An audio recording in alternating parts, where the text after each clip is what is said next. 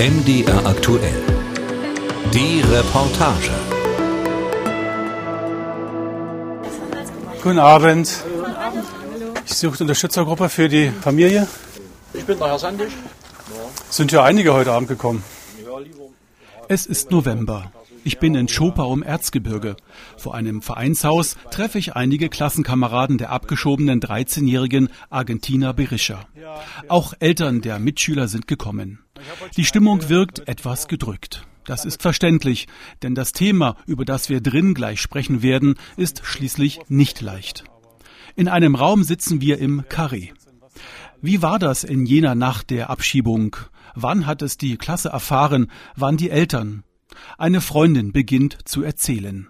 Also in der Nacht selber waren es nur zwei Nachrichten. Ähm, aber dann hat sie halt noch ein Bild geschickt, weil wir das halt nicht glauben wollten. Da hat sie halt ein Bild geschickt, wie da halt die ganzen Polizisten vor ihrem Fenster standen. Und ähm, ist dann aber auch offline gegangen. Das Handy wurde denen ja dann auch weggenommen. Ähm, wir haben dann früh unsere Klassenlehrerin aufgesucht und haben ihr das halt eben erzählt. Und äh, die hat das dann eben mit dem Schulleiter abgesprochen, der auch nicht Bescheid wusste. Ja, also ich habe es auch von der Klassenlehrerin dann erfahren. Ich bin halt frühs rein und habe halt irgendwie gemerkt, dass was nicht stimmt. Und dann hat's halt uns die Klassenlehrerin am Ende der Stunde gesagt. Und ja, also war ein riesengroßer Schock für alle. Also ich habe das erst dann in der Schule erfahren von der Klassenlehrerin, als sie uns das mitgeteilt hat. Das war sehr, sehr schlimm. Ähm Alles gut. Auf den Wangen der Klassenkameraden rollen Tränen runter. Kurzzeitig verschlägt es ihr die Sprache. Schnell wird deutlich, hier in dieser Runde wollen sich Schüler und Eltern etwas von ihren Seelen reden. Geht's wieder? Ja. Willst du was sagen? Ähm, also als wir das erfahren haben, war die ganze Klasse dann sehr geschockt und in der Pause ging dann gar nichts mehr. Wir haben dann alle geweint und ja, die nächsten Tage auch. Wir waren immer noch ganz geschockt und die Lehrer, die haben auch mit uns darüber geredet immer. Ähm, die haben gesagt, wir können so nicht weitermachen. Wir müssen halt erstmal drüber reden. Und ja. Eine Mitschülerin fährt mit ihren Eltern sogar in der Nacht hin zur Familie Berischer, um ihr beizustehen. Nicht nur alle Mitschüler sind geschockt, auch ihre Eltern. Ja, ich habe das mitbekommen über meine Tochter. Die Abschiebung war wohl äh, Sonntagabend gegen 23.30 Uhr und am Montag, als ich meine Tochter von der Schule abgeholt habe, hat sie mir das halt sofort äh, sehr entsetzt erzählt, was in dieser Nacht vor sich gegangen ist. Hm. Mhm. Was haben Sie da gedacht? Wie ging es Ihnen dabei? Ja, das ist schlimm, wenn man sowas hört. Das berührt einen, das beschäftigt einen. Ich habe es über meinen Sohn erfahren. Es war erst ganz schlimm, weil die Kinder untereinander nichts sagen durften. Dann kam das Kind nach Hause, mein Sohn, ja, die war heute nicht da und keiner wusste und wieso und ein paar wussten es und durften nicht reden. Also es war ganz, ganz schlimm, was da passiert ist. Also ich habe es auch erst durch die Tochter erfahren. Ja, im ersten Moment erstmal haben wir, haben wir uns erstmal sammeln müssen, wir haben mit der Frau erstmal drüber gesprochen, weil es ist ja keine alltägliche Sache dass man sowas erfährt und dass es doch dann im Umkreis so nah passiert, sage ich mal, und so unvorbereitet. Dass man hört, dass eine Familie von jetzt auf nachher nachts, abends um elf abgeholt wird. Das war ja nicht nachmittags, das war ja nachts. Man kann selber nichts tun und versteht das Recht, diesen Rechtsstaat in dem Moment nicht. Ich habe es auch erst an dem Tag danach erfahren, als meine Tochter aus der Schule kam. Und für sie ist da auch eine Welt zusammengebrochen. Sie kannte der Argentinier schon also zu Kindergartenzeiten, wo sie drei, vier Jahre alt war. Und für sie wird es wirklich sehr schwer, damit erstmal zurechtzukommen.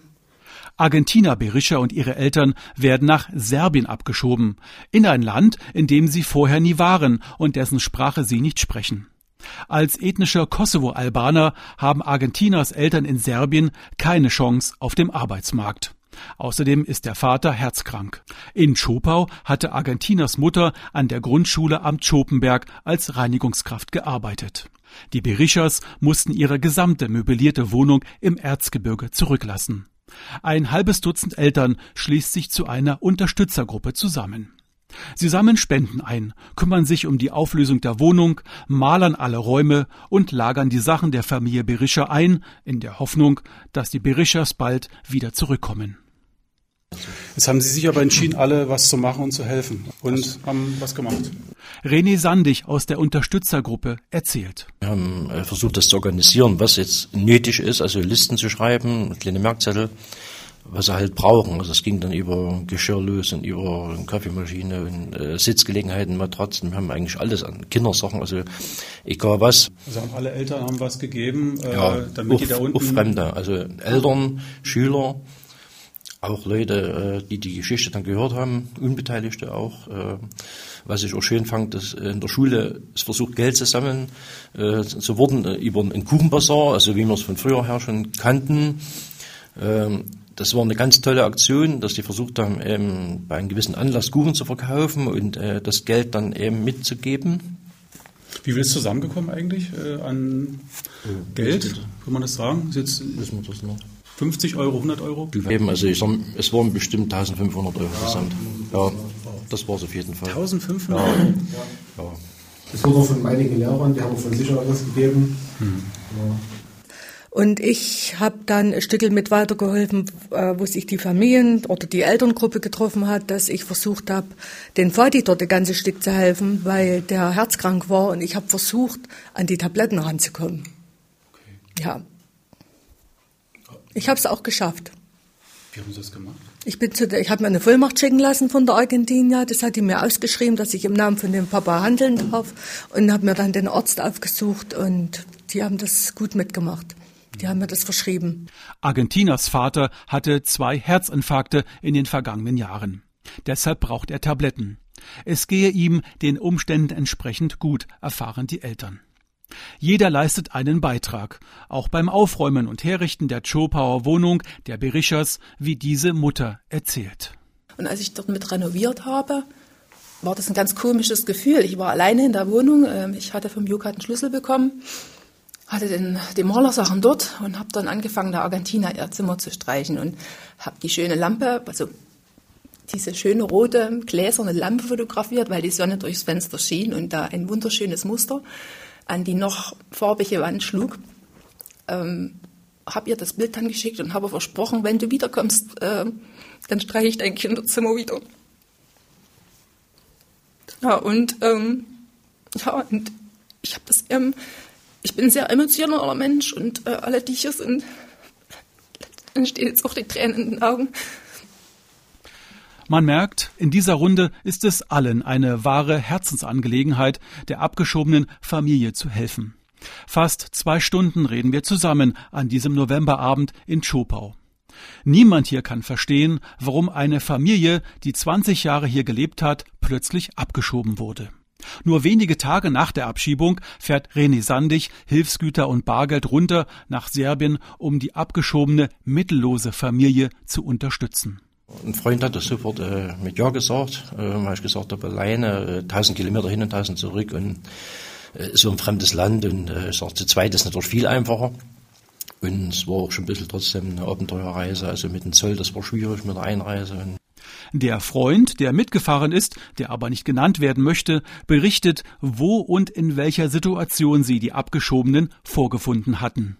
Naja, als sie da unten ankamen, wo, wo haben die da gewohnt? Ich habe bloß so irgendwo so ein Foto gesehen, da war irgendwie so ein Verschlag oder so eine Schuppen auf irgendeine so Petition. Also das ist, äh, das ist ein relativer Kulturschock für unser eins. Also äh, äh, grundsätzlich hat ja Serbien eine gewisse Zivilisation, aber äh, dort, die wohnten auf dem Dorf, oder dort sind die untergekommen bei dieser Familie, auf dem Dorf, äh, wirklich abgelegen äh, in in ein Haus, wo man sich nicht vorstellen kann, dass man dort wohnen könnte. Also da waren weder ein Fußboden drinnen, die sind nur die Außenwände haben gestanden, die blanke Erde. Ne? Da waren einfach Teppiche draufgelegt, darauf haben die geschlafen und ganz wenige karge Möbel. Die, eine Heizmöglichkeit gab es in einem Zimmer, so einen Kanonenofen. Und äh, da waren die mit wie vielen Kindern? Aber es waren bestimmt vier, fünf, also wie die Orgelpfeifen verteilt und äh, dann noch die fremde Familie von der Argentinier. Ach, die sind zu dieser Familie gezogen mit den, mit den Kindern, zur ja. Die haben die aufgenommen, die haben die aufgenommen. Mhm. Und äh, von unseren Vorstellungen vom Wohnen weit entfernt. Also man kann sich das nicht vorstellen, wirklich. Das ist, äh, äh treibt einen die Tränen in die Augen, wenn man das sieht. Die Berischers wohnen dort nicht alleine, sondern zusammen mit einer kinderreichen Familie, die sie aufgenommen hatte. Zweimal fahren die Chopauer Eltern runter nach Serbien mit Hilfsgütern für die drei Abgeschobenen und die kinderreiche Familie. Argentiner in Serbien zu erreichen, dauert ein paar Tage. Zunächst schickt sie nur eine kurze SMS, dass es dort unten momentan keinen Strom gäbe und sie ihr Handy deshalb nicht aufladen könne. Erst nach einigen Tagen klappt es mit der Kommunikation. Wir sprechen über WhatsApp. Wie lebt sie jetzt? Schönen guten Abend. Uns geht's eigentlich, hm, wie man sich eigentlich auch schon denken kann, nicht so gut aufgrund unserer Situation. Ja, am Anfang, als wir abgeschoben worden sind, haben wir bei einer Familie mit mehreren Kindern gewohnt, weil wir ja nicht wussten, wo wir hin sollen und so. Also äh, mittlerweile leben wir in einem Mietshaus und wir leben von Spenden, weil wir sonst ja keine andere Möglichkeit haben, um zu leben. Wie hat sie die Nacht der Abschiebung erlebt? Also es war halt ein ganz normaler Sonntag für mich. Ich weiß noch, ich habe mich auf eine Mathearbeit vorbereitet, beziehungsweise Test, den wir am nächsten Tag geschrieben hätten. Und ja, also es war gegen 23 Uhr, 23.30 Uhr, da bin ich mir nicht mehr ganz sicher. Ähm, nur ich und meine Mama waren wach, mein Vater hat schon geschlafen. Und dann hat es an der Tür geklingelt. Und als erstes dachten wir, dass ein Klingelstreich von den Nachbarn ist oder so, weil es halt schon mal vorgekommen ist. Und beim zweiten Mal klingeln hat, ist dann meine Mama zur Tür gegangen und hat vom Guckloch geschaut. Ja, da war halt die ganze Polizei. Dann ist auch mein Vater wach geworden und dann hat auch meine Mama die Tür aufgemacht. Und dann hat halt die Polizei gefragt, ob die reinkommen darf. Dann meinte meine Mama so, ja. Und die haben halt äh, gefragt, äh, ihr wisst schon, warum wir hier sind. Da haben wir, beziehungsweise meine Mama hat gesagt, nein. Und ähm, dann meinten sie, ja, euch steht eine Abschiebung bevor. Ja, in dem Moment ähm, habe ich die Welt an mir vorbeilaufen sehen, beziehungsweise die Welt hat sich komplett gedreht für mich und für meine Eltern natürlich auch. Ähm, dann meinten sie, ja, 20 Kilo pro Person, ihr müsst jetzt packen. Ja gut, ähm, wir hatten dann noch Zeit, ähm, unseren Anwalt anzurufen. Der ist natürlich nicht rangegangen. Äh, ja, dann, ehrlich gesagt, weiß ich nicht, was dann genau passiert ist, weil ich war auch bewusstlos sozusagen, weil ich wusste nicht mehr, was abging. Ich habe sehr viel geweint, meine Mama auch. Mein Vater natürlich auch. Man kann eigentlich nicht beschreiben, wie schlimm das ist. Ich glaube nur, ich selber und meine Familie und meine ganzen Freunde wissen, wie schlimm das in dem Moment für uns alle war, weil man muss sich halt vorstellen, dein komplettes Leben wird auf die Straße sozusagen geworfen und du, du musst in ein komplett fremdes Land, wo du niemanden kennst und halt, wie gesagt, dein ganzes Leben zurücklassen und das alles in einer Nacht, also ja, und das unvorbereitet, also es kam alles ganz plötzlich und es ist schrecklich, also kann man nicht in Worte beschreiben. Argentina kann in der Hektik noch eine Nachricht an eine Freundin schicken. Die kommt sofort vorbei. Und dann ist sie auch nochmal schnell mit mir hochgekommen, äh, zu mir hochgekommen, meine ich. Und dann haben wir uns auf jeden Fall verabschiedet und ja, das war auf jeden Fall sehr, sehr schmerzhaft. Also ich glaube, das war eines der schmerzhaftesten Abschiede, die ich in meinem Leben je hinter mir gebracht habe. Weil wir wussten in dem Moment, wir wissen nicht, wann wir uns wiedersehen. Ja, wir haben natürlich beide sehr geweint und so.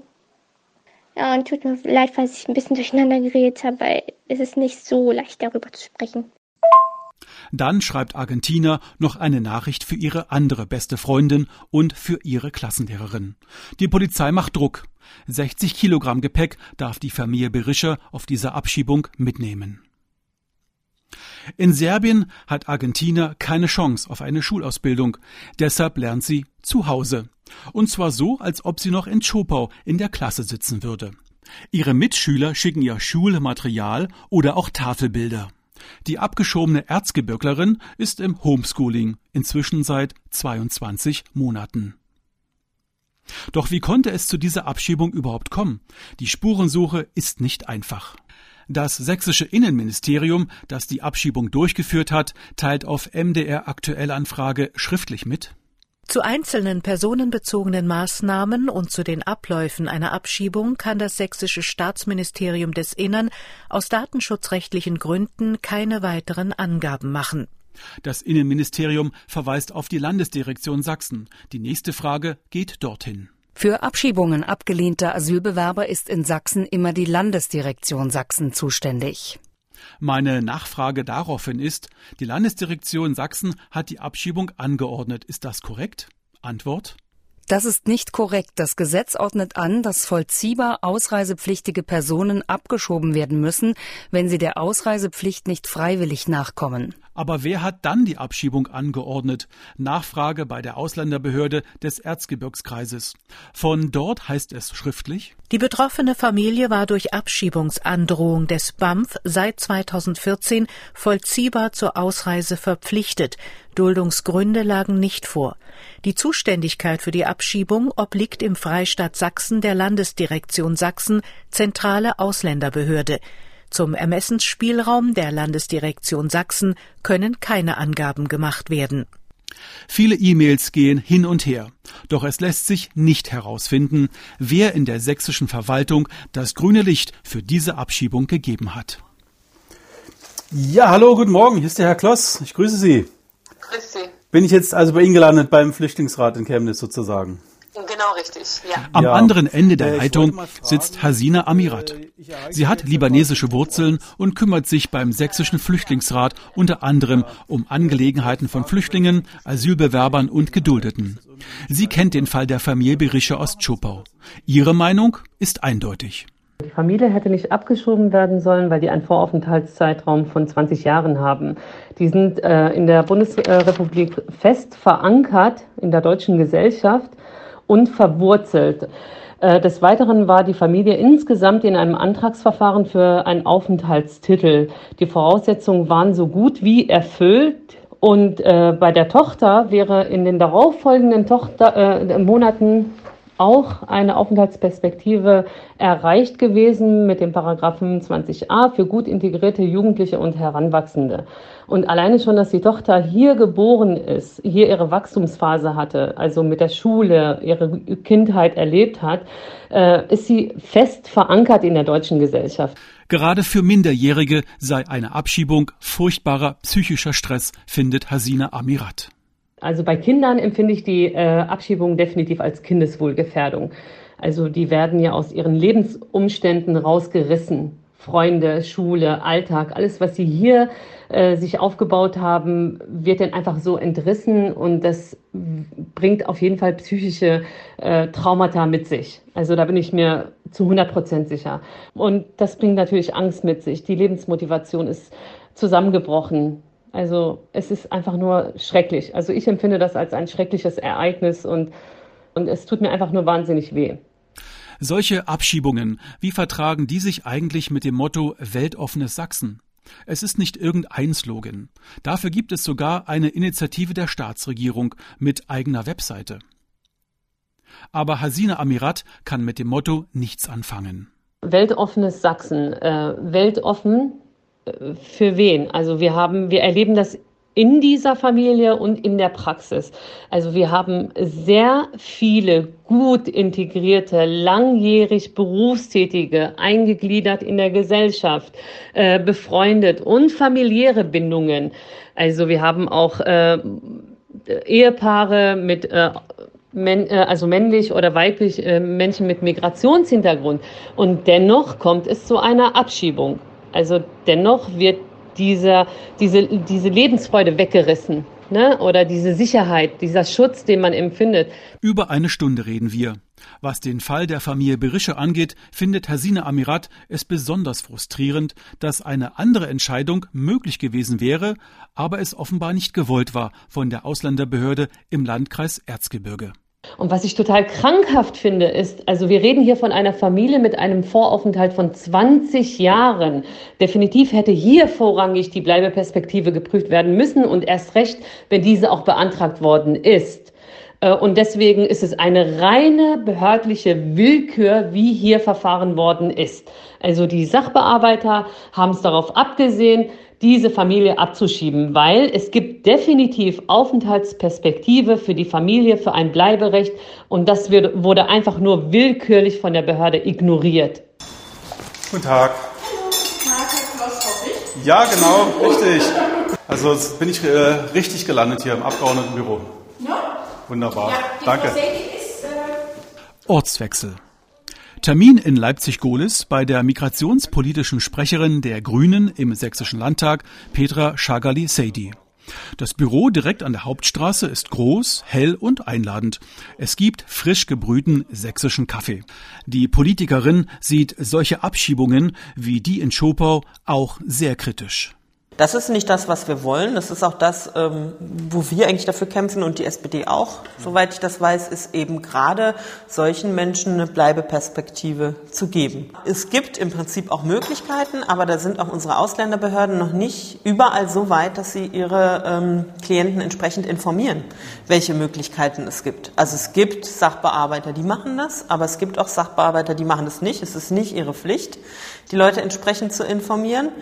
Und da bräuchten wir, ja, also das sächsische äh, Innenministerium müsste so ein Signal an die Ausländerbehörden geben. Nutzt die Ermessensspielräume ähm, und versucht, die Leute hier zu behalten, die die Möglichkeit haben. Die Chopauer Eltern hatten mit Vollmacht der Familie Berischer einen Rechtsanwalt beauftragt, um zu prüfen, ob die Abschiebung rechtmäßig war. Der Anwalt teilt auf eine MDR Aktuell Anfrage mit, dass er für ein Interview nicht zur Verfügung stünde. Der inzwischen 15-jährigen Argentiner wird seit fast zwei Jahren ein wichtiges Grundrecht verwehrt, das Recht auf Bildung. Wir WhatsAppen noch einmal. Wovon träumt sie jetzt? Was wünscht sie sich? Was möchte sie einmal werden?